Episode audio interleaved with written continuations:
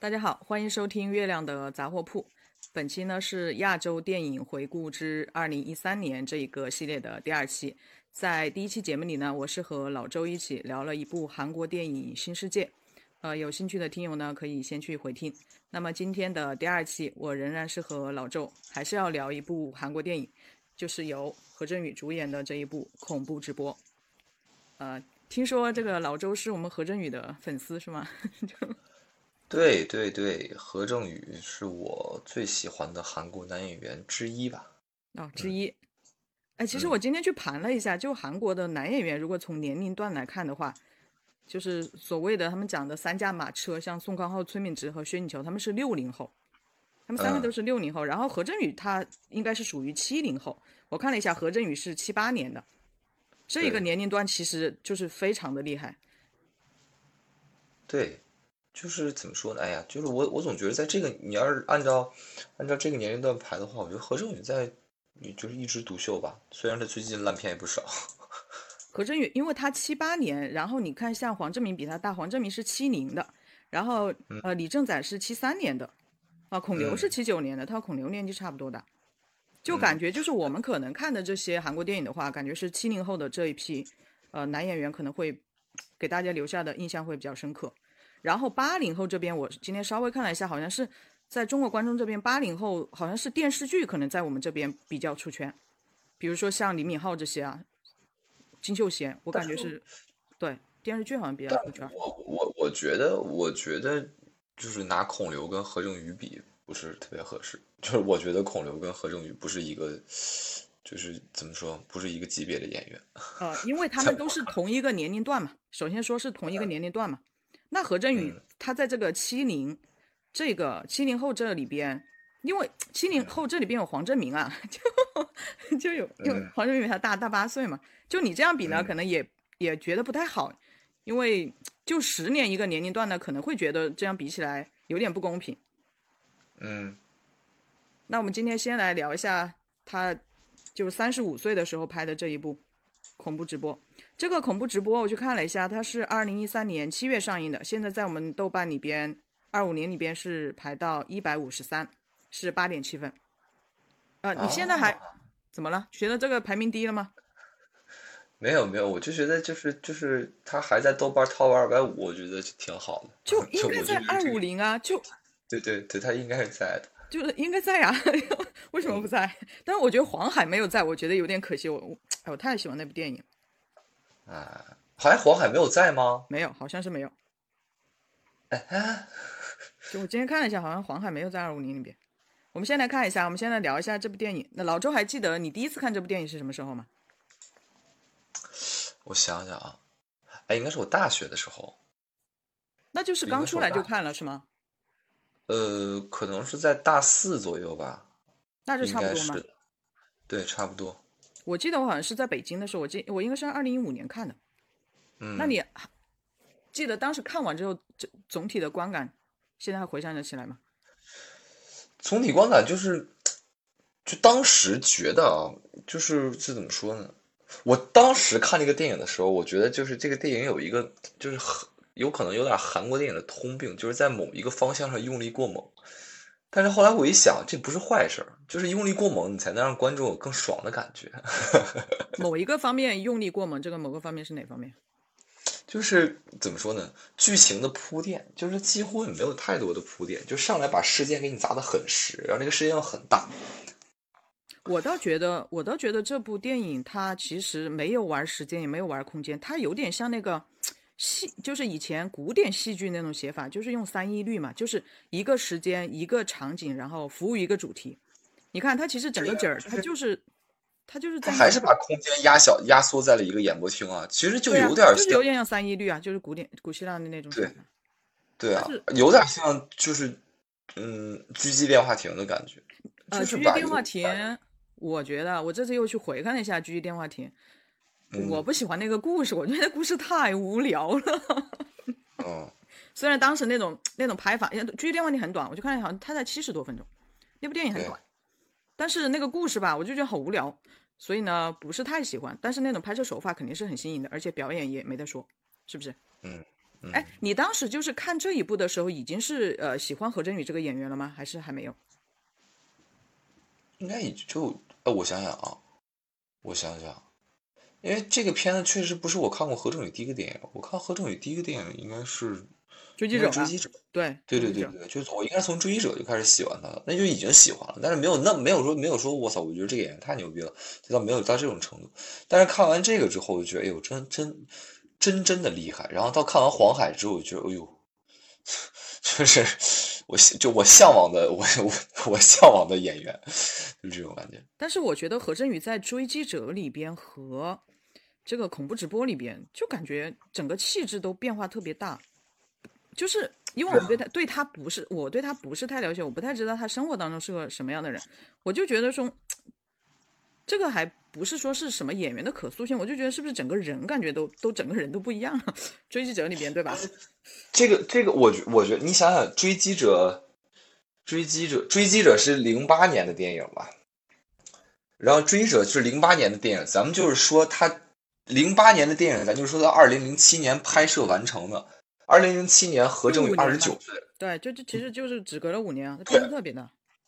不是不是，你你听我说完姐，就是二零等于二零零七年何正宇二十九岁，我现在也二十九岁，我就是你你你你再你让我现在再去看追击者，我就觉得也未必是我能完成的程度。他那个他演完之后应该就拿，如果是换到我们这边，肯定就是最佳最佳新人了，这个没得说。对啊，然后你再往后看，再往后甩两年，一零年黄海。咱们就算黄海是二零一九呃零九年拍摄完成的，那个时候何正宇三十一岁，那也就是我两年后。你再看黄海里面何正宇的表演状态跟那个分寸，我的天呐！那你这这这个就太强了，这个就真的是天赋啊！真的太太恐怖了，非常恐怖了。然后再到然后再到二零一三年的恐怖直播，对你再到二零一三年的恐怖直播，那你这个就。你这天才，我觉得天才，天才不是说嗯有多早成，就是他三十岁之后能展现到超于同年龄段演员的水准，那就是天才，我觉得。因为恐怖直播就是剧本再好也要看他的戏啊，那么就所有的都给了他一个人。对啊。就是夸他很简单，头发丝儿都会演戏啊，就就夸就夸这一句就够了。就。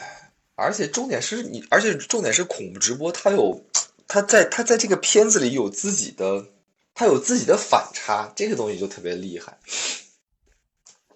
这可能待会儿就得从剧情上说了。嗯，那首先要不要我们来说一下印象比较深刻的场景？我想想，我记得就是就是呃，就他一开始他不是一个当红主播嘛，然后后来不就是被降级了嘛？他其实第一场戏那状态特别好，就其实特别不耐烦，你知道吗？坐在那个地方，对，没什么表情，你看不出他的内心活动。对，而且他，我记得他戴了个墨镜。对对，那个对吧？这个可能是演员自己，演员自己就是塑造角色的时候考虑到的。就这个眼眼镜什么时候取下来，那都代表他内心的变化，这些都是表演的细节。对，就是我尽，而且我尽量，我尽量在画面里规避掉我的眼神的部分。然后就是，就反正我，然后印象贼深的就是他，我想想啊，因为他是他，我记得是一当红主播，然后呃，因为电影一出来的时候就已经被那个了，变成从电他是电视的，他之前是一个，他之前是个当红主播，然后出来变成电台了嘛，然后因为不是电视台嘛鄙视链嘛，然后不是电视台的人看不起现在他当电台这个事儿吗？那肯定啊，你电视的主播和电那电台的那不可同日而语，那是不一样的。对啊。然后从他那个最不耐烦的，不就是那个那个那个电话，对，不是电话，电话不是打穿线了吗？嗯。然后那个人说说你你要是你要是不让我把电话打完，我就把打我就把桥炸了，你炸吧你炸吧炸吧炸吧你炸吧，刚准备切走，嘣一声，从那一瞬间。何正宇知道了这个消息之后，然后把那个人稳住，然后自己一个人去换西装，然后那段拍的太棒了。对，一套梳妆，然后对着自对着镜子找状态，就那一段戏，我我的天呐，我就觉得，然后直到他又坐回演播厅，嚯，哇，就就完全是在电影里面呈现了两个不同的角色，就非常非常非常快的。而且我就觉得说他就是这一个打电话进来说要炸墙，然后他说炸不炸吧，这一点就写的非常的好。嗯，对吧？因为你要是换一个不会写的，就各种规劝啊，怎么怎么样啊，他根本就直接是不耐烦，就是从一个很简单的台词，你就可以看到这个人物他现在的一个状态。而且这一个就是他这个不耐烦，也是刺激了我们这个所谓的恐怖分子。如果他不不这样说的话，他可能对方就可能是很犹豫的一个状态嘛，也没说一定要炸。他突然就说：“那你炸吧。”就一锤定音好了，那我就炸了。就，唉，就反正我当时就觉得他那段戏，而且我记得有一个贼细节的地方，就是他去打电话，然后他就头发是吗？对，不不是，就是他先打电话，打电话就是说，如果我把这我我记得是啊，如果我把现在这个这档那个新闻做好的话，我有没有可能接着回去当什么什么主播？我记得是给他的领导打电话，对，然后领跟领导谈妥的时候，他就边抽烟边跟领导打电话，然后他抽了根烟，抽完烟之后把东西放下，然后从包里边拿出了就是发蜡，然后刮胡刀，在那边搞吗？哎，我就觉得太就是就你就感觉这个人随时随地准备。要给自己证明的东西，这种感觉。要回去啊？对啊，他从那么高的地方摔下来。电视台的那个，他以前是播九点新闻的，是个很红的主播。因为我想，就是我们刚才聊的这段戏的话，那一定就是写到剧本里边，可能就有一句话，对吧？那这些应该都是演员自己的设计。对，有可能是。对，这些都是演员。反正我就觉得他这段戏给我印象也特别的深刻，特别是在那边搞他那头发呀。然后这啊那呀，而不是他还给他还给他那前妻还打了个电话吗？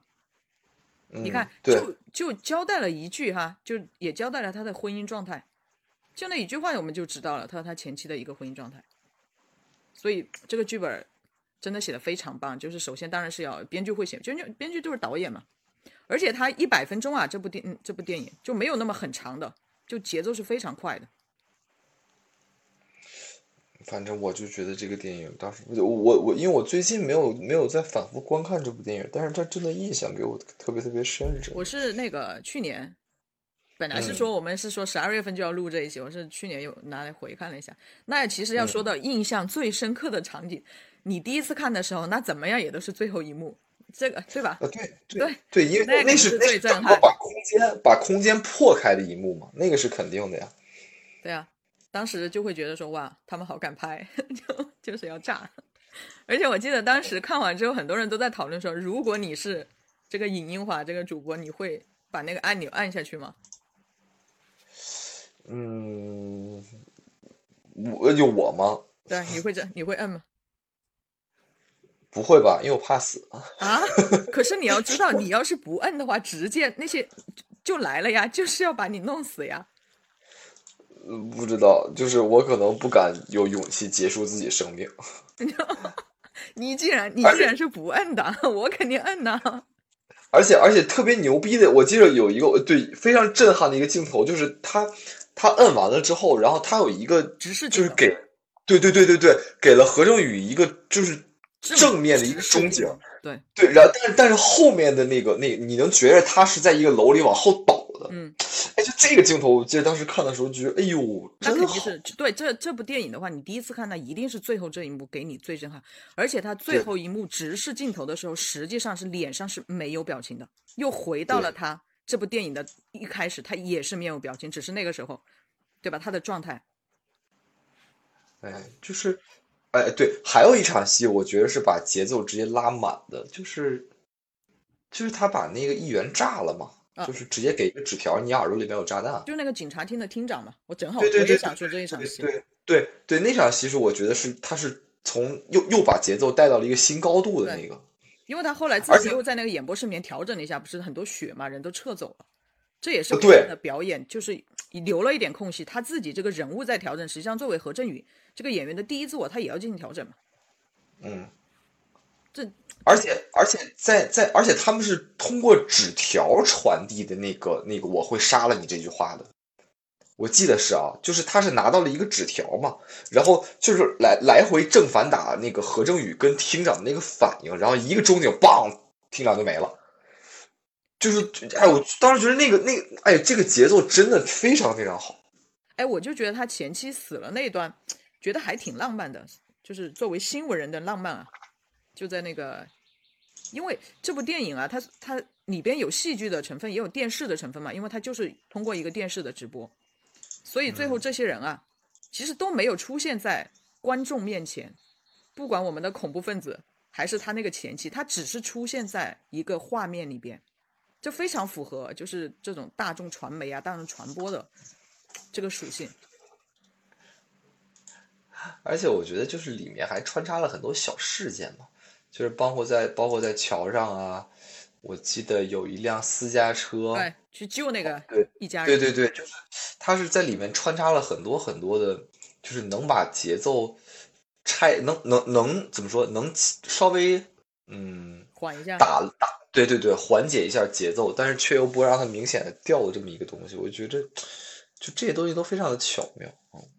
还有一个就是之前嘛，我们谈到那场戏，大家都很喜欢这一场戏，就是他还和他那个领导啊在商量说这个节目要怎么做。哎，我觉得这一段还挺有趣的。就是我们作为一个观众，也可以看到这些这些电传统就媒体人他怎么去做一个东西。他们在里面商量说，哎，呃，先给他就是有点类似于说出你的故事，对吧？你先说出来，然后我对你进行感化，最后你感受到了爱，你就自首了。哇，他们还在那边讨论说。哎，这个节目我们是要以人为先啊，这个要让他，这个人是他这个节目的根本。我就觉得他看的还挺有意思的，也让我们看的就是面对一个突发事件的时候，他那个就是一个一个话题嘛，怎么去运作的。然后这个其实就是这个主播啊，他那个这个人物写的很好，是因为他真的。不是那种，就是如果我们开玩笑说，如果这个主播一听说什么谁要炸大桥，马上就要打电话报警，这这个电影就结束了，对吧？就如果有人问说他为什么不报警，就是因为他不报警，你会觉得说他的他的人格没有那么高尚，他只想着说怎么样，对吧？一下就可以翻身了呀。我觉得这个还设计的挺好的，而且最后的时候，他那个领导嘛。不是说，啊，我们这个收视率很好，然后就准备回去喝红酒了。然后我们这个主播太惨了，就只有付出生命的代价。而且，而且何正宇其实也跟剧本有关系，也跟演员有关系。就是他非常精准的把这个角色切分成了几个阶段，然后每每一个阶段都有推动他的事件。我觉得这个也是特别牛逼的，这让而且这让也是观众看着比较过瘾的东西。嗯，对，这这就是其实是。就是剧作和表演的这个相互加持啊，因为他剧本这个事件在推动，然后何振宇在每一个就每一个事件出现之后，他的表演状态也发生了变化，嗯，所以就会看着特别的舒服，真的就是像中国网友说的啊，头发丝儿会演戏，但是他即使演成这样的，也没有拿到，也没有拿到青龙奖的影帝，但是提名了呀，提名了，对，最后影帝被黄正明拿了。哎，输给黄正明也不冤，输给他也不冤。就我觉得，就能能提名就已经非常非常好了。三十五岁，嗯，三十五岁提名青龙奖还不行吗？因为这部这部，说实话，这部电影，你就是剧本写的再好，如果你 选一个不会演的演员，那也是看着，对吧？嗯，而且，哎，而且你这么想啊，姐，如果这部电影它不是何正宇演，嗯，你现在心里面有没有就是跟？能能能替换掉他的人选，李正宰行不行？就就是这几个呗。就哎，李正宰，李正宰还真，我觉得还真可以，我觉得可以。李正宰还真可以，嗯，他有那个范儿。哎，这里说到就是何振宇，哎，我就觉得说，如果非要说这个表演去挑一点点瑕疵的话，我觉得就是他和这个恐怖分子打电话这一场，我觉得，嗯，他可以再往外放一点。我觉得其实何振宇整个的表演是非常内敛的。但不仅仅是这一部电影哈，就是他，我我看过他所有的，你看他没有在电影里边那种，就是像李正宰在《鱿鱼游戏》里边那样非常外化的一个表演，他都没有。就是他最后和恐怖分子打电话这一场，我就觉得说其实可以稍微的再流露出他的脆弱。对，那你觉得《隧道》那部电影他也有这个问题吗？呃，本来这个问题想放到最后来聊的，因为就是聊何振宇，就是这个。他的表演，我就觉得，因为何振宇的戏，我大概就看了六七部吧，看六七部，我就觉得这是他表演的，我很少看到，我很少看到他在剧里边。其实黄海都哭得非常的克制的，对吧？在那个小树林里边被被，他也不知道自己是为什么，就一直被两两拨人追，他都搞不清楚状况，就特别委屈那种状态。但是你 哭起来的话，我都还是觉得说。其实没关系，可以再放开一点的。这是我觉得我看完何振宇可能就六七部电影下来，嗯，就整个的一个感受。那你呢？你看了他这么多作，看了他这么多作品，嗯，我想想，我不喜欢何振宇的作品有有一呃有怎么说有两部吧。第一部就是你看你看过《与神同行二》吗？姐，我只看了第一部。哦，呃，《等一下与神同行二》我们先说第一部哈，你觉得第一部可以吗？呃，第一部啊，嗯第一部我觉得可以啊。可是我觉得何振宇不适合这个角色，或者说不用出动他，这个角色又不难，我是这么想的。是啊，不是你得看他的视角啊。人家第一部就是宣传的是那个韩国影史投资第二啊，第一部是不是第一部是《明兰海战》吗？我知道呀，对啊，那你啊宣布你的投资第二的话，那就是说一定要用这种这样的演员去去那个是吗？如果换一个演员，大家会觉得不行。你你全明星全明星阵容啊，就你何正宇、李正宰、车太贤、朱志勋，就全往上上啊。然后第二部马东锡也去了，那这就是一个就是标准，就是标配商业片，就是商业大作的这么一个规格呀。啊，我就觉得说那个角色就不难，我就觉得不用出动他。我当时给我看完第一部的时候，而且第、嗯这个《与神同行》第一部吧，我就觉得我不是太喜欢，就觉得还是太西方了。呃，是很希望，但是我我喜欢他的那个每一个那个地域的场景的设计，我都喜欢，我觉得都很有心。就是美术场景美术做的真的都挺好的。哎，你是说第二部你不喜欢是什么原因？第二部我我没有看第二部我不喜欢就是剧情，啊，只是剧情而且的。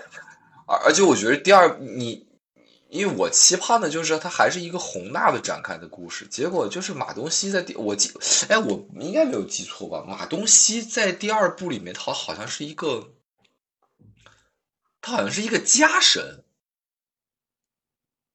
马东锡第二部我记戏份应该挺重吧？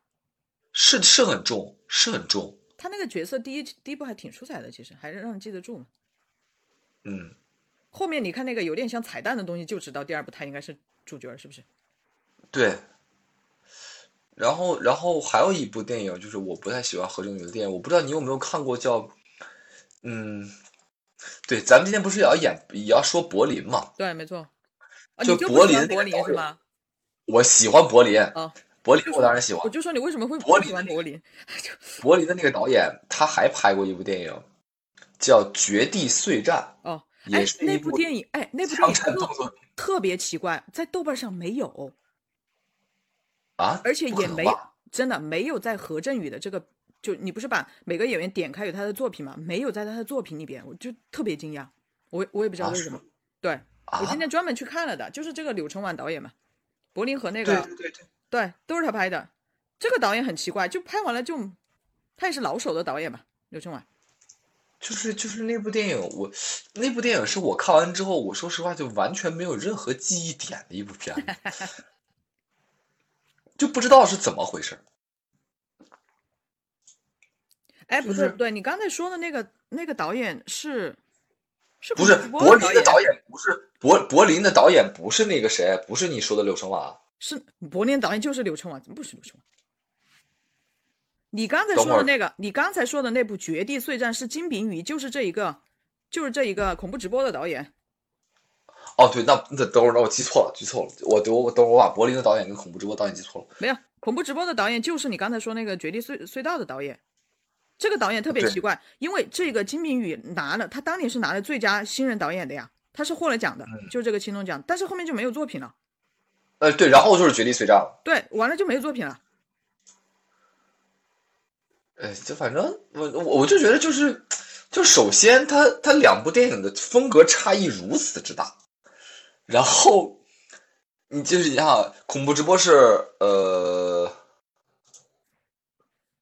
哎，呃不是绝地碎战绝绝绝地碎战是哪年的片子？绝地碎战我应应该是一好像是18五年之后的电影吧？好像是一七一八年的片子，一八年的片子好像是。对啊，然后两部电影间隔时间那么大，然后风格差异也那么大，然后质量也差那么大，那就不知道为什么。不是，是不是这个导演起点太高了？这个导演在拍恐怖直播之前，好像就拍过一部片子，叫什么《戏中戏中戏》，我记得。他就是五年出一部片子，然后他拿了最佳新人导演之后就，就感觉没他的身影了。但是恐怖直播真的太棒了，就是各个各个层面的优秀，不管是剧本、表演、场面调度、剪辑，啊都没得说，是不是？嗯嗯，恐怖直播还有什么要聊的吗？没有，我们就过渡到柏林了。就因为刚才也提到了这部电影，因为柏林，呃，柏林也是那个二零一三年的片子嘛，正好也符合我们这个主题。而且柏林是一月份的，其实恐怖直播更后面，恐怖直播是七月的。好啊，那我们可以说说柏林啊。柏林号称韩版的《谍影重重》，你觉得是吹的，还是说是不是实至名归？呃，哎，没有韩版《谍影重重》，就是谍影呃那个韩韩国是真的翻拍过《谍影重重》啊啊，不是那个什么嘛，不是那个孔刘主演的那部那个那个那个那个那个那个叫《嫌疑人》嘛？我没看过，那是叫《嫌疑人》吧？他那是那是那是真正直接是翻拍的《谍影重重》。那那个拍的好吗？呃，挺好的。然后就是动作场面也好，一些剪辑，然后包括孔刘在里面的身材啊，都挺好。就是特别提到他的身材是吗？对，然后然后韩国版《谍影重重》，我觉得如如果拿那个呃那个什么，对，如果拿柏林说韩国版《谍影重重》的话，我觉得是因为他觉得影片质量吧，因为柏林的影片质量也是非常非常高。啊，我不喜欢柏林。哎，我真的我真的挺喜欢柏林的，我真的是。真挺喜欢柏林的，我我就觉得说啊，你说有我都特别喜欢的演员啊，哎，那没办法啊，就 柏林你喜欢是不是因为有全智贤呢？就全智贤当然是算一个了，全智贤当然算一个了。因为我觉得呃，吹的有点过了，是因为首先我觉得柏林这个故事它不是太好看，这是我首先，因为你作为一个商业片嘛，对吧？那《谍影重重》故事好看呀。这是我觉得最大的，因为商业片你故事要是不好看的话，我觉得就首先得得那个考量一下。首先我就觉得柏林这个故事不是太好看，因为你你都放到柏林这种所谓其实意识形态很明显的一个一个城市里边去，你可以还是拍一个南北题材嘛。但是其实柏林它没有拍南北，它主要还是拍朝鲜，因为他们的对吧？所谓领导人就是什么政权迭代，其实在拍他们的内部矛盾啊。就韩国这边很弱呀，我就觉得有点可惜了。但是柏林给我印象深刻的是他的动作戏，哇，有一场戏非常的漂亮。我觉得他从第一场动作戏我就觉得他真的好，因为柳承晚就是很会拍动作戏的，在他们国内的话也应该是排到就是第一梯队的。嗯，对，那个动作戏就柏林里面的动作戏，我有两场印象很深刻。第一场就是他和全智贤两人躲到那个小小旅馆里边，不是被人发现了吗？那场，嗯嗯嗯，那场太华丽了，我觉得那个设计的。哎呀，就是这个东西怎么说呢？就是柳承晚毕竟是他是拍《军舰岛》的导演，所以我觉得就是就从大场面调度来说啊，然后动作的细节来说，我觉得都要求都挺好。因为这他这个就是柏林的动作戏和《谍影重重》是不一样的，《谍影重重》就是很爽嘛，很脆，就是嗯，对吧？很脆。他这个就拍的特别的华丽，就是我刚才说这场戏，因为给我印象深刻的就是后来我记得是何振宇他被那个电线啊各种缠到身上。哎，我觉得还挺有意思，就也很符合这个人物当时的一个生存状态，是不是？我觉得那个就是这个导演，他不光涉及的动作，他还有就是这个动作还和这个人物，应该是准确来说是他跟他他跟他老婆的生存状态，不是因为他是被那个电线，我记得是被那个线就是这样缠到那边吊着。哎，我觉得这个还不错。然后动作戏最后那一场哈。在那个哦，就是子弹打光了之后，然后把枪当锤子使，那个是不是？不是不是，最后来就是全智贤死了嘛？不是在那个到外面了？哎，他就是那场戏吗？追追杀他的那个好像是导演的弟弟还是哥哥？那个演员叫柳。追杀他的是韩，那个导演的弟弟还是哥哥？那个叫那个演员好像叫柳承范吧？就是这个柳承晚的弟弟还是哥哥？是的。啊，就是上来先在火车上杀了一个外国人那个人，对不对？这不是一直很坏吗？他不其实一直想干掉他吗？他想，其实他想来接管嘛。然后我他是导演的弟还是哥？对，反正就是他兄弟吧。嗯，我就觉得全智贤死这一段，他他为什么那么会拍死亡戏？我当时看我都惊了，你死也死的那么美吗？真的是。呃，全智贤，哎，这个这是全智贤跟何正宇的第一次合作吗？他们俩是不是第一次我不知道，反正就是后面不是暗杀也合作了一次吗？对，就是第二次就是暗杀了吗？暗杀要是我没记错的话，应该就是韩国电影在中国的好像是最后的一次。后来不是萨德的事情都闹翻了嘛？对，然后之后就没有再上过。对，好像我记得暗杀就是最后一部，因为暗杀是我记得很清楚，那是我在北京，那是我在北京，嗯这个片子还挺那个的，但是好像那个时候讨论全智贤的人多一些。我就说那个野蛮女友，她余波就特别长。我这一次还回回头去看了一个当时的一个采访，就是问嘛，我们中国这边的记者问何振宇和李正宰，就说，呃，主要是问何振宇嘛，说想和哪一个中国的导演合作，你猜他说的谁？你一定能够猜得到。何正宇想跟哪个中国导演合作？对他当时来嗯北京做宣传嘛，我们的记者问他，你能猜到吗？我想想啊，张艺谋吗？当然是姜文导演啦。不，等会儿等会儿，就是何何何正宇为什么那么喜那么想跟就是就是就是姜文导演合作呢？我觉得演员都应该希望和姜文导演合作吧，就觉得他有个性啊。哦，我以为我以为因为何因为就何正宇最近这两年，因为接了那么多的那个那个就是怎么说呢，商业烂片，我以为他想他多多赚一些钱，拍商业片，然后我想什么叫商业？烂片？不是，哎，何正宇最近这几年拍了多少商业烂片啊？哎，他是不你看是他是不是从暗杀之后就没拍什么好片子了？你看什么《绝地碎战》，什么《白头山》，就是你别管投资再大，然后他真的都是烂片啊。然后是不是就是从暗杀一五年之后？刚才我们说的都是呃一七一八年的片子，《与生同行》也是好像一七一八年的。呃对，然后包括最近就是网飞的韩剧《苏里南》，这都是都不太好的东西，都是。苏里南不行是吗？我我我个人觉得，就是就是你你你往你刚开始看的时候，你就哎呦，好好好好，因为演员阵容太强大了。对对，有然后有风格有风格有期待有期待，然后越到后面就发现越，就是真的是就是越展开的，就是越呃怎么说扯淡，就还是说剧情不行，是不是？对，非常不行，就非常非常的高开低走的一个剧情，我觉得。对吗？那其实和他们也没什么关系嘛，对吗？就还是你剧情不但是我我我总我总觉得就是就是那个反正何正宇在里面的表演也不就是完成，就不是他自己最好的那个水准，就是完成。还有就是说，这些演员哦，我不知道像何振宇这种级别的，就他们对剧本、他们的这种话语权有多重啊？因为韩国这个国家应该是很重视，就是编剧他们的地位还是很高的。就我们我们也不太知道，比如说你即使是到中五路去了之后，你作为一个演员的话，你对这个剧本儿对吧？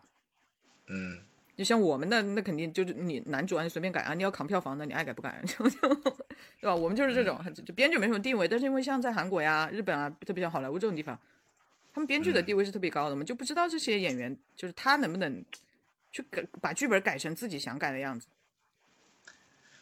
我觉得未必能，就是不知道呀，就不知道他们的话语权有多大呀。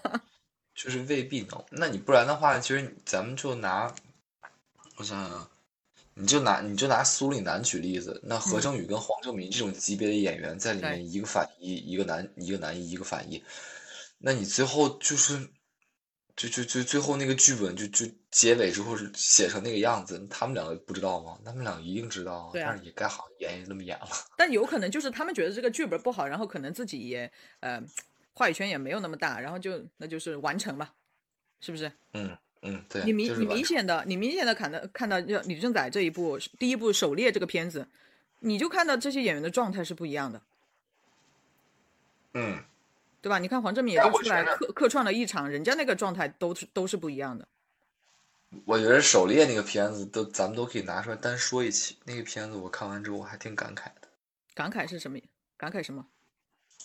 你就是一个处女座能拍的这么好是吗？呃对对，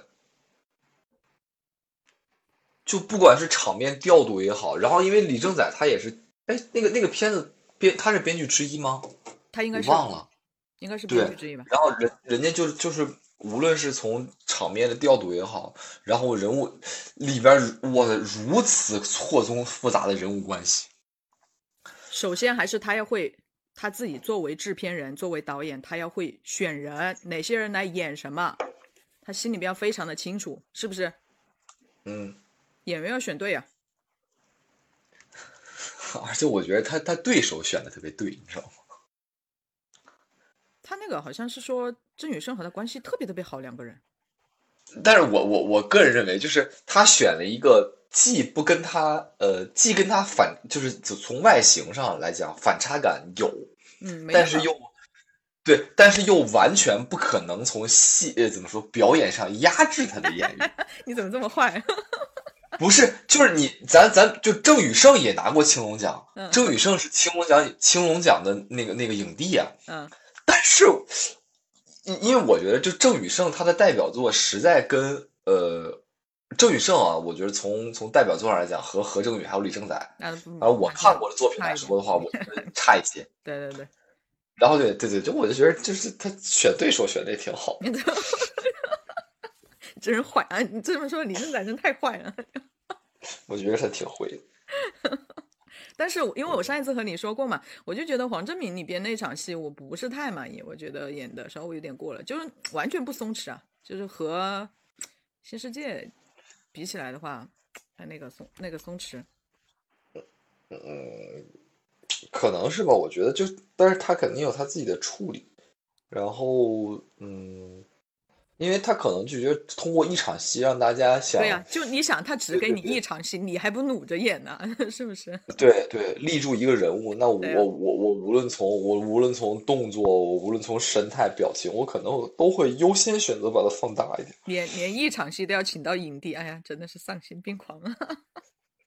我里面就就就反正我就觉得现在为什么现在，哎，其实现在韩国电影有一个挺那个什么的，就是就是演员阵容越来越宏大，然后就是重怎么说重阵容轻剧本的这个这个问题，是不是就现在就浮现出来了？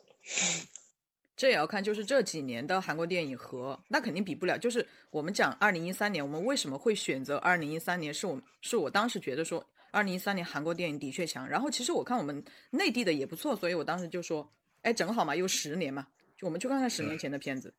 你过了十年，人家依然经得起时间的考验，这片子非常好的，不不会觉得怎么样的。反倒是我们，我觉得这也不是韩国电影的问题吧，就是整个全世界都一样吧。最近这几年，你看好莱坞、美国也没拿什么片子出来，每一年的片子质量都不行啊，整个是世界就是向下滑的趋势。嗯你你也不能说是韩国电影，我只是觉得说韩国电影好像以前总说他学香港嘛，我们当时二零一三年就是聊第一期的时候，聊他和新世界无间道的时候还在说他在学习香港电影，当然我觉得最近这几年或者说已经没有什么香港电影的影子了，人家已经学成了，然后有有自己的风格了。嗯但是整个我就觉得世界电影的趋势是往下的，你这几年也没什么经典的片子，对吧？你看每年那三大，在包括像美奥斯卡那边也没什么，也没什么片子，所以一三年我们这个时间点还是选的很好的。差不多。我觉得韩国电影两个两两个两个年吧，一个一三年，然后一三一七一八，我觉得都是都是有蛮好蛮多好作所以你看吧，其实也就是到一七一八，后面也没什么片子。对，然后我们刚才是稍微聊了一下黄海和追击者，我们再可以再稍微聊一下，因为呀，实在是就黄海这部片子的话，实在是太喜欢了。黄海这部片子，我哎，我就觉得，哎，这个这个这个这个两大人物立柱，这个片子就就已经让人觉得片子无敌了。何正宇跟金宇石这两个角色立柱，就真的是这个片子就真的无敌了。但是我觉得是这样哈，因为我去又去年又去回看了一下这两部片子，我反倒觉得说，《追击者》是看金宇石，然后《黄海》我是在看何振宇。我我是这么啊，看的是吗？对，因为《追击者》演完之后，金宇石拿了非常多的奖，也拿了好多。因为《黄海》里边的话，他不是演那个，哎，等一下，那个叫什么？顶级杀手啊，延边顶级杀手，哦哦哦哦，就那个那个啊，对对对，拿一根拿一根狗骨头就可以干死一帮人的。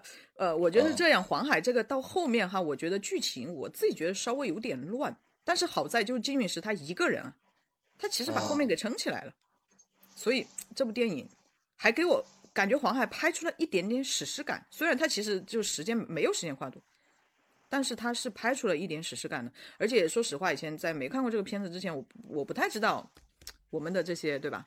这些同胞，嗯，他们是怎么样在那个地方生活的？其实我是不知道的。嗯，其实当时看我还挺难过的，是不是？就是怎么说，他从，而且他有一个，嗯，就还是从角色的就是成长来说的话，他有也也有一个，呃，就是怎么说背景，然后经历，然后无奈，然后最后就是就就怎么就怎么说，就是就上上来先是一个怎么说打麻将，然后大家大家都知道啊，这是一个小人物，然后生活也落魄，交代自己的生活场景，然后然后再再是一个出租车司机，然后莫名其妙的变成了一个杀人的人。没有莫名其妙啊，就是因为老棉那句话说你一辈子想当狗吗？不就去了吗？不是啊，不是对啊，但是但是那你你你能你能怎么说？你能遇到这么个事件，其实就是挺莫名其妙的。啊，就是最开始，因为黄海最开始就是一场打麻将的戏，我就觉得，我当时看的时候就在想，这场戏为什么我看着舒服？然后我在我在想着说，其实《色戒》里边，我当时想的是《色戒》里面有打麻将的戏，但是我就觉得《色戒》那个打麻将的戏就太像一场戏了，就太过于精致了，就很像说演员都好了，然后导演喊开机。然后呢，黄海里边第一场打麻将的戏呢，就很像人家真的在那边打麻将，然后导演他们悄悄的就放了一个，对吧？悄悄的就那个 我们的摄影师在哪里放了个，放了把机器放在那边，然后再拍他们。嗯，因为当时拍这部戏的时候，他们真的是到那边去体验的生活的，那时候还可以让他们在那边体验生活。你不体验生活的话，你融不到里面去呀，是不是？我就觉得，反正那场戏就是。让我觉得，无论从妆造，第一场第一场戏就立住了，就对，非常非常有质感。对，你就真的就觉得非常真实，但是真实的让你觉得又没那么真实。那就那就是我们和他还是有距离嘛。我至少我作为观众，我第一次看的时候，我的确是不了解我们的同胞是怎么在生活的，因为隔我们特别的远。对。然后就讲的说，好像唯一就说何振宇的表演，唯一的像在黄海里面有那种特别脆弱的时刻。就他的电影里边很少很少有有他展展现他脆弱的时刻非常少，就边疼边哭嘛。对，就是觉得特别的委屈，也不知道到底怎么了。就，哎，但是看着就到底怎么了？你有你有你有觉得就是《黄海》里面何正宇比金允石更高光吗？我都是在看他呀，因为金允石，因为金允石就一直是一个感觉就是一个杀手的形象，我就觉得没有变化。那你就。这个何振宇这一个人物肯定是做的更丰满一些啊，反正我就是看他，我就是看他，真的。哎，然后我想问一下，就是后面黄海最后是一个开放式的结局，你觉得他老婆死了吗？我想想啊，这得让我品品。对他不是最后，实际上他在那个船上就已经死了嘛，然后那个人把把他和那个骨灰都扔了嘛，不是？但最后导演又给了，又补了一场戏。最后是就是他他老婆就从那个车站对吧，穿的干干净净的，还是很漂亮的下来了。嗯，我觉得你应应应该是应该是死了吧？这就是开放式结局啊，就是可能那些心向阳光的人觉得说没有，然后 像我们这种很很阴暗的人觉得就是死了。不是你从剧情的走向来上来说的话，他也确实是死了呀。那也没有啊，因为那个他叫别人去那个记者帮忙的时候，记者也说了嘛，他说这个哪里还知道呢，对吧？嗯，也不知道他到底是不是啊，他就是做了一个模糊化的处理嘛。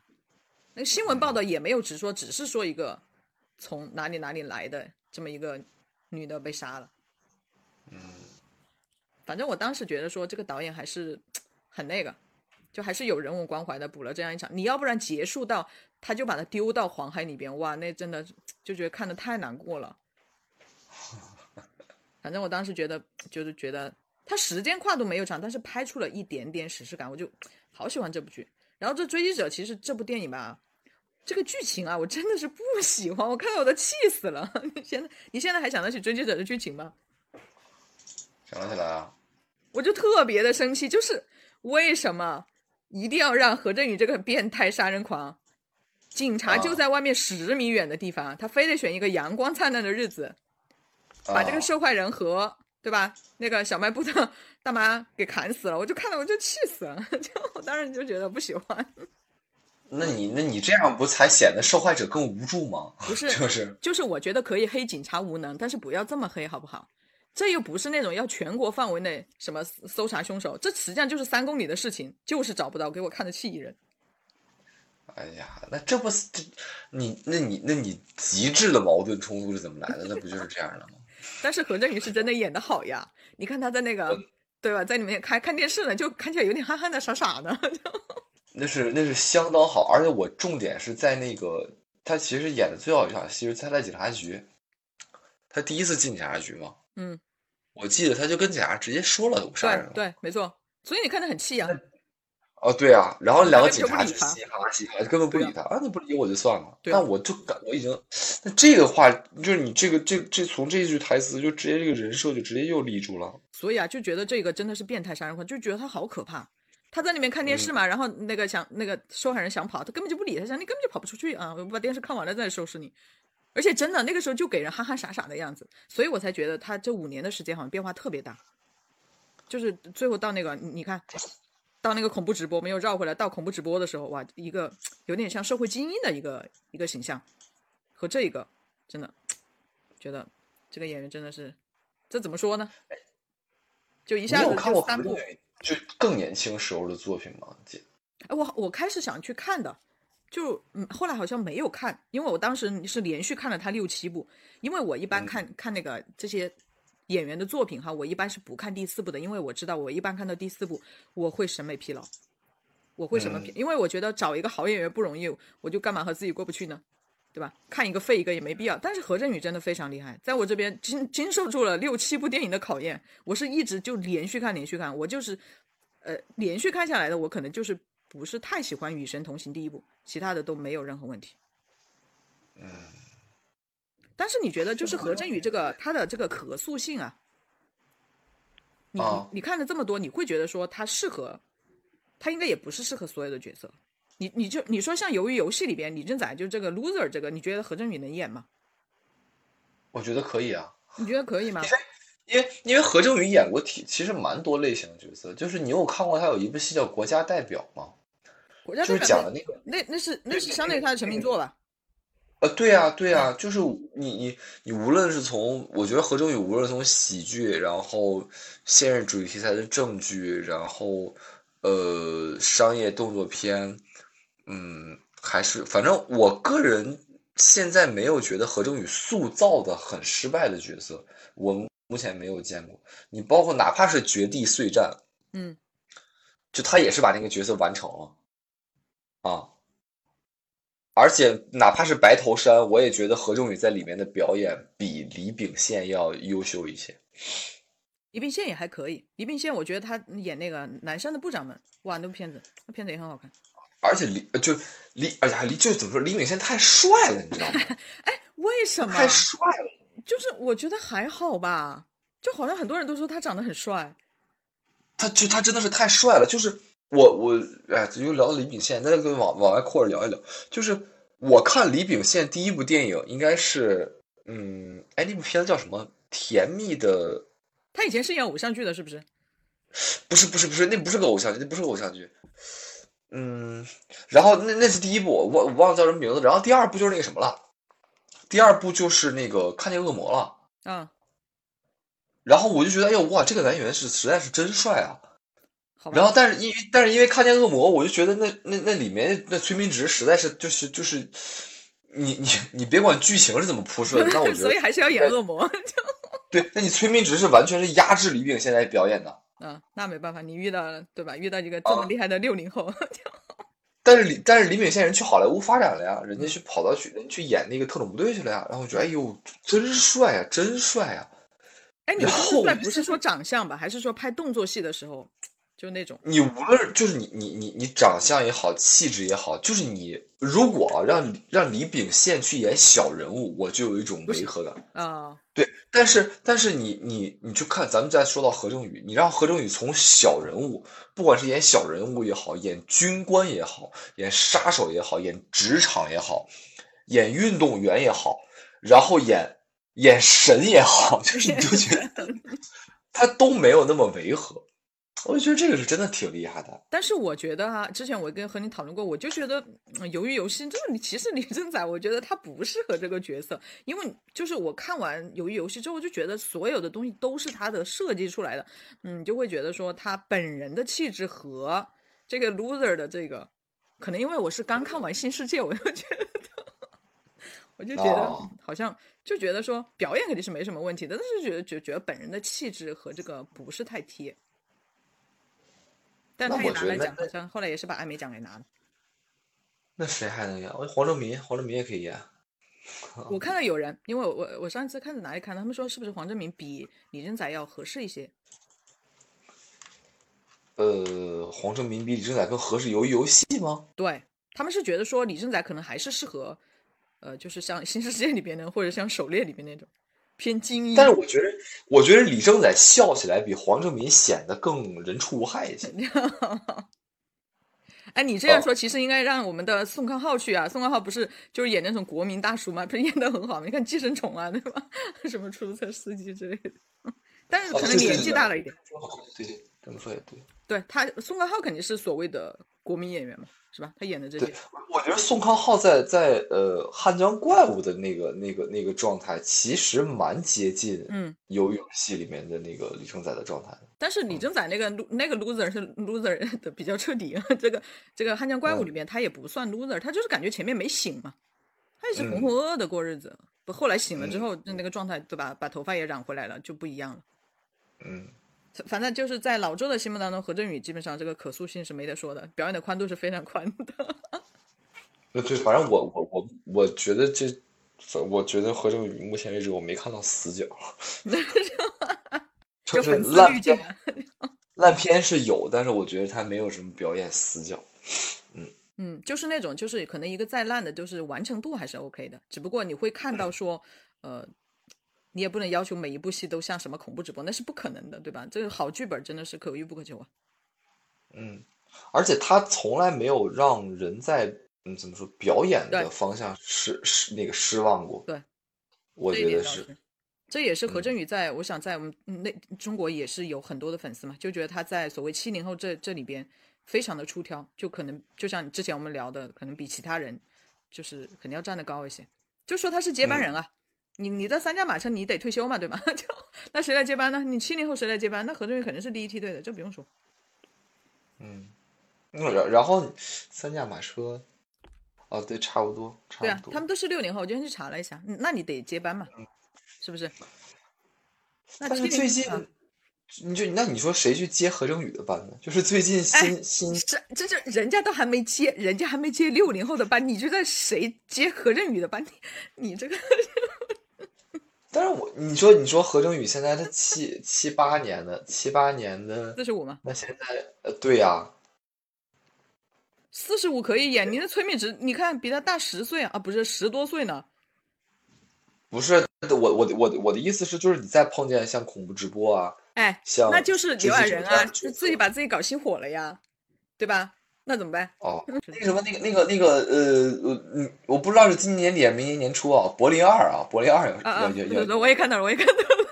哦，也不是真的假的，不是，他们说这是柏林二还是暗杀二，就特别搞笑。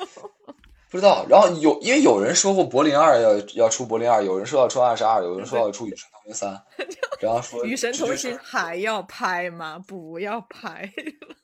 就反正就是就是就我也不知道，我感觉再往后拍也就是圈钱的作品。对呀，但是可能还是有很多人去看啊。《雨生同学》票房很高的，排到前三好像。雨生那他就不又不上映？不是，我是说《与神同学》在韩国的票房当在韩国票房很高的，好像是排排到前三啊，好像。今天和老周瞎聊闲聊，聊了这么久，聊得非常开心。看一下老周还有没有什么二零一三年的韩国电影你比较感兴趣的，我们可以下一次再聊。二零一三年的韩国电影吗？我觉得咱们下次再聊可以聊二零一七年和一八年的。不要，我的系列叫《亚洲电影回顾之二零一三年》，我才开了两，才聊了两集呢。才聊两集啊？对啊，然后下一期可能是想聊聊我们内地的电影。哦。那我想想，你容我想想，二零一三年我还我还看过哪些韩国电影？然后我再我肯定要聊那些比较有名的呀。辩辩对辩护人可以，辩护人。辩护人啊，什么雪国列车啊之类的。嗯，雪国列车算雪国列车算，你不能把它完全归结于韩国电影，啊就是。人家 好好可以，就 对不对？啊，是是是，国际电影啊。对啊。好了，那就等下次老周老周有时间再来做客啊。嗯嗯嗯，好好好，好的好的，嗯，拜拜姐，拜拜。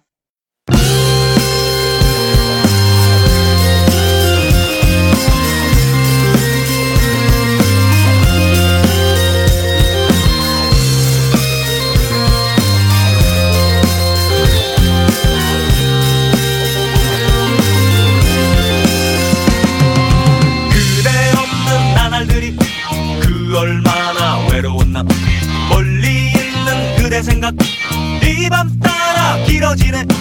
하얀 얼굴 그리울 때 내 마음에 그려보며 우리 다시 만날 날을 손꼽으며 기다렸네. 오!